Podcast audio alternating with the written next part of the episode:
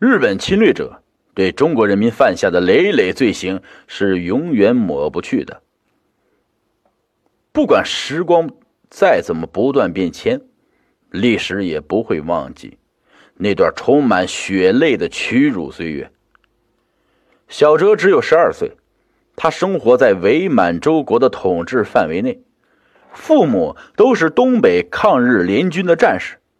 从出生那天起，小哲就跟随着父母四处转战。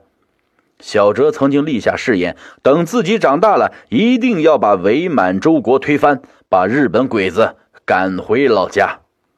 但现实是残忍的，在一次遭遇战中，人数不多的抗联遭遇了关东军的主力部队，损失惨重。小哲的父母和很多抗联战士都牺牲了。小哲虽然侥幸活了下来，但却被日军俘虏了。日本人把所有俘虏都装进了大卡车，送进了有“人间魔窟”之称的关东军某防疫给水部队。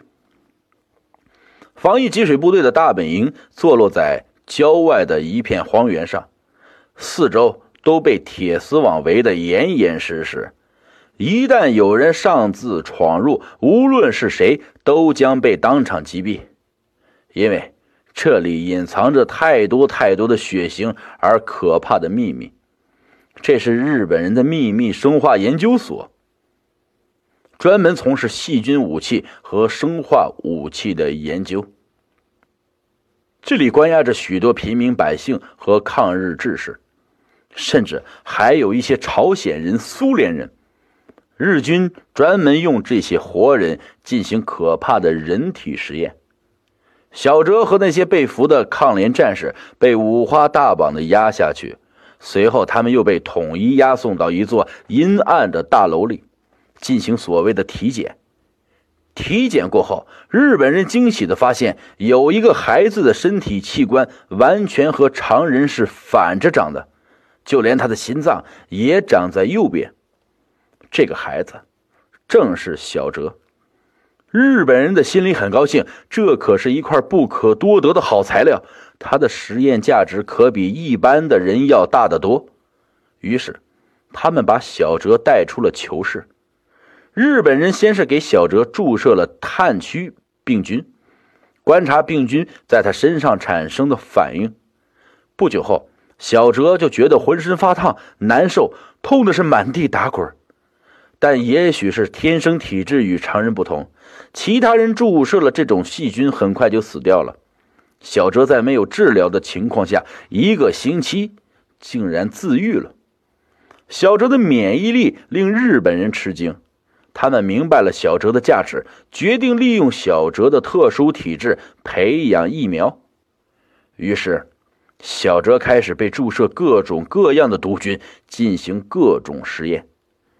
在实验中，小哲被折磨得体无完肤、生不如死，毒菌在一点点侵蚀着他幼小的身体，毁灭着他的健康。小哲明白，自己只是日本人眼里的一件试验品，自己的生命在这群恶魔的眼里几乎是一文不值。他开始羡慕那些在实验中死去的同胞们，因为死了，就感受不到痛苦了。虽然还想活着逃出魔窟，帮着那些抗联的叔叔阿姨打鬼子，但小哲心里明白，这已经是不可能的事情了。与其活着让日本人随意折磨，倒不如死掉，这样自己就失去了实验的价值，日本人的一心阴谋也就不会得逞。那是一个有些寒冷的晚上。做完了实验的小哲被两个日本军医架着丢进了囚室里。望着窗外惨白的月光，小哲的眼中悄悄地流下了两行泪。他自言自语地说：“爸爸妈妈，叔叔阿姨们，小哲要来找你们了。”说完。小哲露出了生命中最后一抹微笑，他拖着羸弱的身体，用尽了全身的力气撞在囚室的墙上，鲜血瞬时间染红了墙。第二天，日本人在对囚犯们进行例行检查时，发现小哲已经撞墙自杀了。日本人非常懊恼，因为他们失去了一块很有价值的实验材料。但是，残忍的日本人并不打算给小哲留全尸，他们解剖了小哲的尸体，取出了他所有的内脏，还将他的头颅和大脑做成了医学标本，浸泡在刺鼻的福尔马林当中。小哲那千疮百孔的断臂残肢则被随意的丢进了焚尸炉中，付之一炬。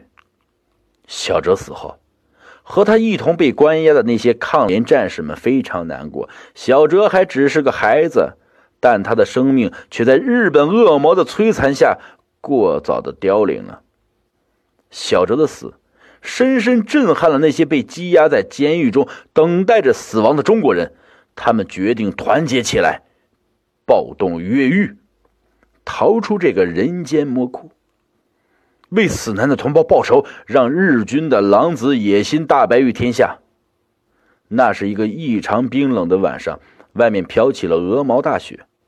日本人放松了警惕，他们围在温暖的房间里，吃着热气腾腾的火锅，喝着香甜的清酒，和日本艺妓们眉来眼去，过得好不快活。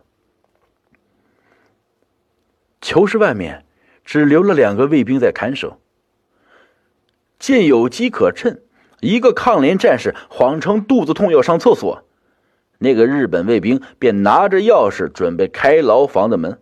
可他刚一打开门，里面的囚犯便一窝蜂的跑了出来，他们把卫兵摁在地上，麻利的结果了他的性命。另一个日本士兵见势不好，立刻逃之夭夭，往上面报告去了。囚徒们撞开了牢房的门，放出了其他被关押的人。他们拿着手里抢来的枪，冲出了这个残害了无数中国人生命的人间魔窟。但是，监狱暴动后不久，日本人便开着装甲车追了上来。因为怕防疫部队的秘密泄露，这些丧心病狂的禽兽决定将所有出逃的犯人赶尽杀绝。他们坐在车上。不停的朝逃亡的人群射击，许多人倒在了血泊之中，只有几个训练有素的抗联战士侥幸的躲过了日军的枪林弹雨。他们冒着满天飞雪，没了命的在前面跑着，日军在后面紧追不舍。很快，他们就被赶到了一条波涛汹涌的大河边，见无处可逃。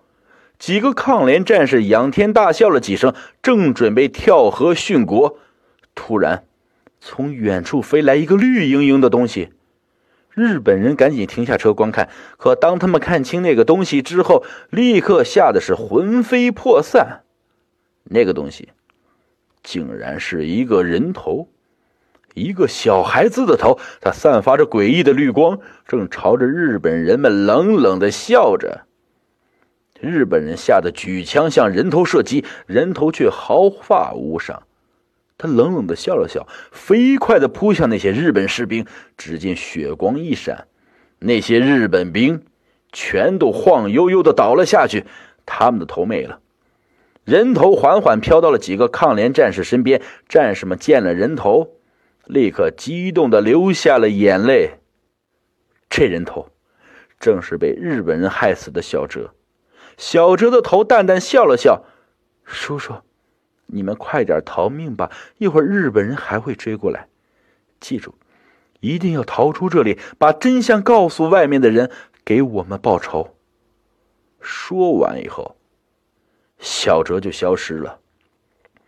几个抗联战士望了望小哲消失的地方，强忍着泪水，郑重的向他行了一个军礼。